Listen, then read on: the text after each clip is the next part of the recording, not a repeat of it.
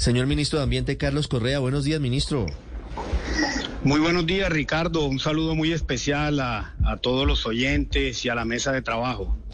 Ministro, antes de preguntarle por los hipopótamos y de preguntarle por la minería, quisiera saber si hay algún estudio del Ministerio de Ambiente sobre la contaminación que ha causado en el país el uso de tapabocas en la pandemia. ¿Tienen ustedes mediciones? ¿Tienen ustedes algún tipo de estudio sobre el asunto?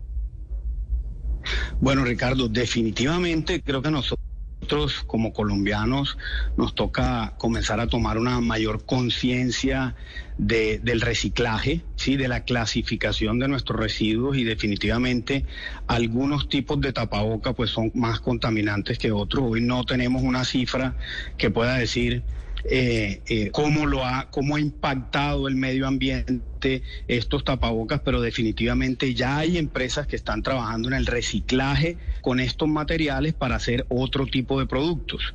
Eh, creo que será uno de los temas importantes de aquí en adelante en materia de reciclaje y clasificación de residuos, que es toda la estrategia de economía circular que se viene trabajando desde el Ministerio y que queremos elevar a una ley más adelante. Hoy el Ministerio viene trabajando desde todas las direcciones para poder hacer una política pública con algunos de estos nuevos materiales que se vienen utilizando. Ministro, ¿qué va a pasar? Le cambio el tema con los hipopótamos en el Magdalena Medio. Eh, el declararlos especie peligrosa, invasora, ¿hay licencia para matarlos? Bueno, Ricardo, aquí eh, eh, el tema es el siguiente. En el año 82 se trajeron de manera ilegal a la hacienda Nápoles eh, cuatro hipopótamos, ¿sí? una hembra y cuatro machos. Luego del estudio que hicimos, que terminó en diciembre con el Instituto Humboldt y la Universidad Nacional, viendo dónde estaban, identificándolos, revisando qué daños ambientales y qué amenazas pueden tener estos animales, eh, vemos que hoy tenemos 130 hipopótamos en Colombia que están en todas esas riberas del río Magdalena, que han ido migrando y ya comienzan a desplazarse hacia otras zonas y cuencas hidrográficas, hacia áreas protegidas. Entonces, el primer paso luego de este estudio, hicimos una reunión, convoqué ONGs, exministros, eh, la academia, los institutos, para revisar el estudio. Y, lo primero que vemos es que, primero, son una amenaza estas eh, áreas protegidas, algunos ecosistemas, chigüiros, manatíes afectados, y son una amenaza, por supuesto, a la población civil, a las comunidades que viven en las riberas. Hoy se viene ahí desarrollando ya turismo de naturaleza y comienzan a ser una amenaza eh, que hoy la comunidad reconoce.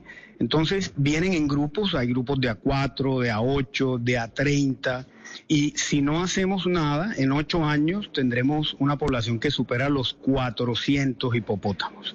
El 46% de estos hipopótamos que tenemos hoy son jóvenes, vienen eh, aumentando su tasa de reproducción y se convierten en un peligro. Entonces, lo primero que hicimos fue con la, con la mesa o con el comité de especies invasoras, eh, revisar todos estos puntos del estudio y la recomendación del comité es declararla como especie invasora. Así que desde el Ministerio eh, estaremos expidiendo esta resolución para declarar al hipopótamo como una especie invasora. ¿Qué quiere decir esto?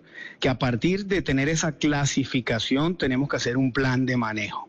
Un plan de manejo para ver qué vamos a hacer de aquí en adelante con esos 130 hipopótamos. Se habla de esterilización, tú mencionabas ahora que si se pueden cazar, eh, se habla de castración, se habla de extracción. Entonces, eso es lo que nos va a dar precisamente ese plan de manejo que es la segunda etapa de este proyecto con la Universidad Nacional y el Instituto Humboldt con quien venimos trabajando.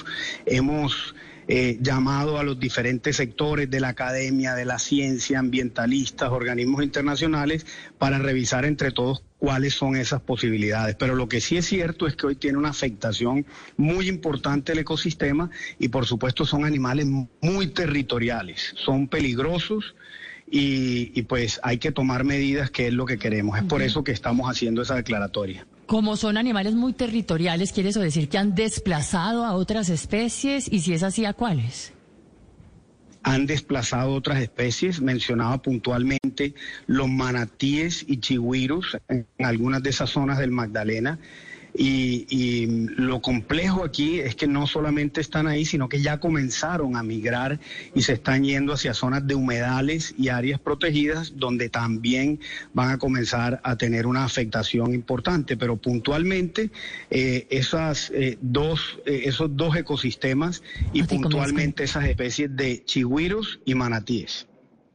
Sí, Señor ministro, a propósito de los hipopótamos y esta declaratoria como una especie invasora, anteriormente hablando de este animal traído en diferentes circunstancias que no fueron propicias por el Estado colombiano, se planteaba la castración para las hembras. ¿El Estado colombiano en este momento ha contemplado eso? Se hablaba del costo, por, por supuesto, para hacer este procedimiento.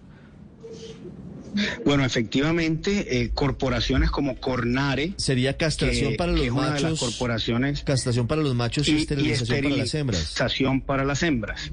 Eh, se viene haciendo un trabajo, de hecho Cornare ya hace un par de años viene trabajando en esterilización, ya ha comenzado a hacerlo, se están haciendo pruebas, pilotos, revisando los resultados y puede ser una de las opciones. Por eso ese plan de manejo nos va a decir eh, de esos 130 que tenemos actualmente, cómo podría ser el procedimiento, si es esterilización, si es la extracción de esos hipopótamos a otra zona, si es la castración de los machos. Eso precisamente es lo que nos da un plan de manejo que ya vamos a comenzar a hacer ahora y a construir con el Instituto Humboldt y la Universidad Nacional.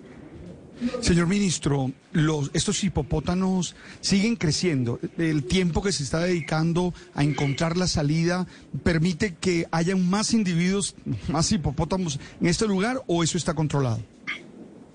Bueno, tenemos eh, georreferenciados con todo el estudio que hizo durante cuatro meses casi, esos 130 hipopótamos. Pueden ser algunos más, pero no, no muchos más. De hecho, se ha hecho un barrido por todas las riberas del río Magdalena, que es donde estaban situados, localizados, y ahí los tenemos georreferenciados.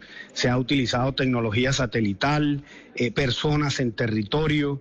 Y, eso es lo que hoy nos da, que alrededor de unos 130 a 133 hipopótamos. Puede haber alguno más, pero no es mucha la cantidad adicional. Y con el modelo que se ha hecho, eh, eh, vemos que en ocho años podrían estar superando los 400 hipopótamos y esto pues tendría unas afectaciones eh, muy importantes en los ecosistemas y por supuesto sigue siendo un peligro para las comunidades que habitan en todas estas zonas.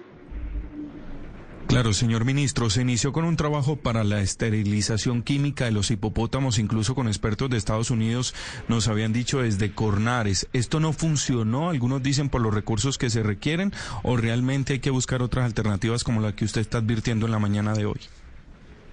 No, creo que la, la esterilización es una alternativa. Los costos, por supuesto, son altos, pero, pero sigue siendo una alternativa. Cornare ha venido trabajando en el tema y ahora con el plan de manejo hay que revisar cuáles son todas las opciones que se pueden tener y definir ese plan lo antes posible para evitar que, que esos hipopótamos se sigan reproduciendo a esas tasas que hoy estamos viendo. Las 8 de la mañana, 5 minutos. Es el ministro de Ambiente, Carlos Correa, en Mañanas Blue. Ministro, eh, quería preguntarle qué tan cierto o no es que esta nueva resolución de eh, su ministerio, que es la 110 del 2022, puede poner en riesgo eh, los ecosistemas y algunas comunidades al permitir la exploración minera en algunas reservas forestales. Y se lo pregunto también porque hace pocos días una compañía minera llamada Rugby anunció eh, eh, que iniciará un eh, desarrollo de exploración precisamente en zonas de reserva forestal en el departamento del Chocó.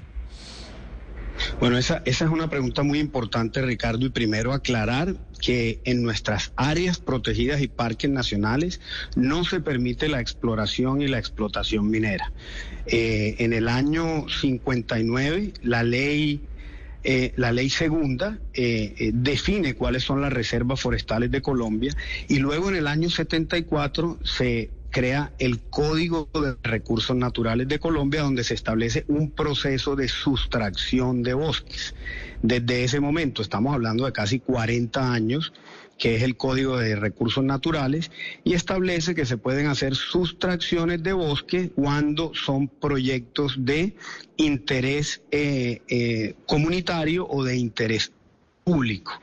lo que se hizo en esta resolución fue eh, eh, reglamentar ese procedimiento de, de sustracciones pero en ningún momento se está permitiendo hacer exploración y explotación en nuestras áreas protegidas. De hecho, lo que estamos haciendo es pasando de un 15% de áreas protegidas a un 30% de áreas protegidas en el territorio.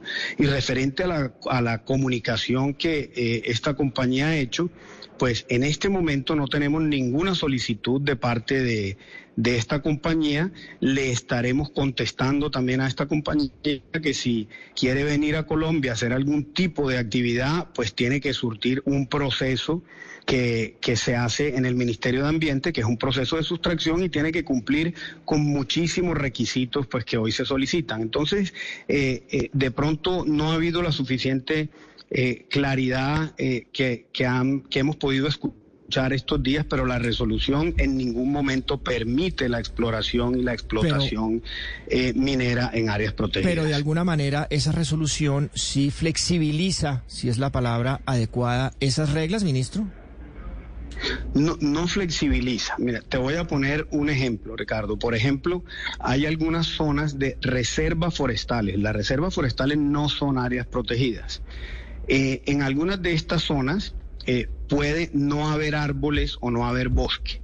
Si llega una persona y quiere hacer la exploración, tiene que comunicarle al ministerio, el ministerio va, revisa el área y puede permitir una sustracción temporal. Si no toca en lo absoluto ninguna cuenca hidrográfico, ninguna fuente hídrica, si no hay árboles y de esta manera se surte el proceso. Pero en ningún momento la flexibilización ni la facilitación para que haya esta exploración y esta explotación. Lo que estamos es reglamentando que luego pues de la ley segunda, imagínate, hace 40 años, pues ya el país es otro, las zonas eh, eh de reservas han sido afectadas durante muchísimos años y lo que buscamos es que el ministerio pueda llegar allá al territorio, revisar y surtir el proceso. Pero en ningún momento estamos permitiendo que se haga exploración ni explotación en áreas no permitidas. Las 8 de la mañana, 9 minutos. Señor ministro, gracias.